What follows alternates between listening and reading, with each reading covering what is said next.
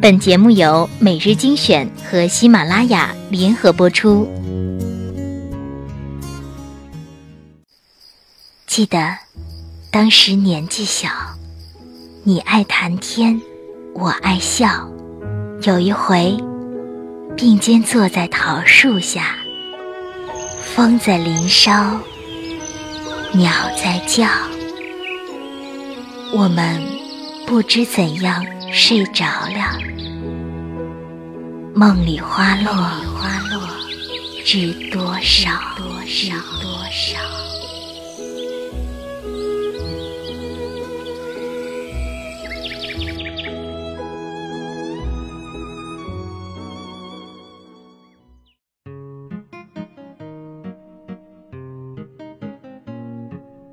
欢迎收听每日精选，我是主播小乖。温水煮青蛙，教你居安思危；鸵鸟心态，告诉你遇事不要逃避。其实啊，这些都是赤裸裸的误解。青蛙才不会任由自己被煮死，鸵鸟遇到危险也不会把头埋进沙子里。科普一出，鸡汤尽毁。今天我们分享哪些年骗过我们的心灵鸡汤。温水煮青蛙，你听过的版本。做生物实验时，把一只青蛙放进装有沸水的杯子时，青蛙马上跳出来；但把一只青蛙放在另一个温水的杯子中，会慢慢加热至沸腾。青蛙刚开始会很舒适的在杯中游来游去，到它发现太热时，已经失去力量，跳不出来了。寓意生于忧患，死于安乐。事实是，青蛙又不傻。做这个实验的科学家选定的加热速率是大概每分钟一点一摄氏度。他发现到了一定温度以后，青蛙会开始躁动不安，试图逃离这个环境。如果容器允许，青蛙还是会义不容辞地跳出来。人家其实是想研究两栖类动物可受的最高温度是多少。鸵鸟心态，你听过的版本。当大漠中的鸵鸟遇到危害时，它总会把头埋在沙堆里，以为自己看不见就安全了。于是，鸵鸟心态产生了。这个看似消极的词语，却被很多人不自觉地运用在婚姻关系中，以求得稳定美满的生活。寓意形容遇到问题消极逃避、自欺欺人。可事实是，鸵鸟又不是母鸡，鸵鸟确实会在土里挖洞。给自己的蛋做个窝，偶尔埋头瞅两眼窝里的蛋。而真正遇到危险时，鸵鸟的第一反应是以七十公里的时速跑路，而不是把头埋进沙子里。如果逃不了，战上三百回合也无妨。发飙的鸵鸟可以弄死一只成年雄狮。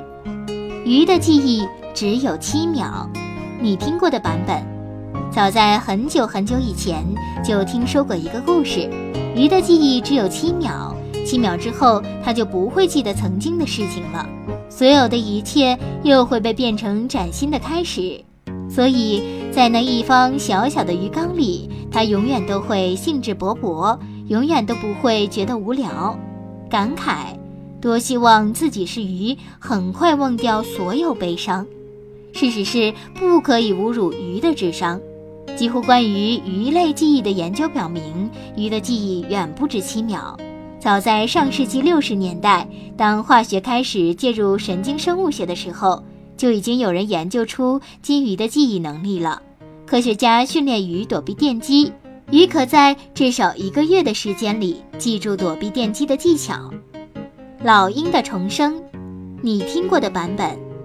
当鹰活到四十岁的时候，一切功能都已退化。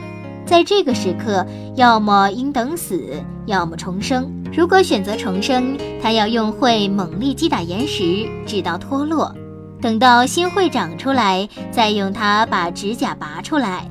等新的指甲长出来后，再把身体上的羽毛一根根拔掉。这一残忍的重生历时一百五十天。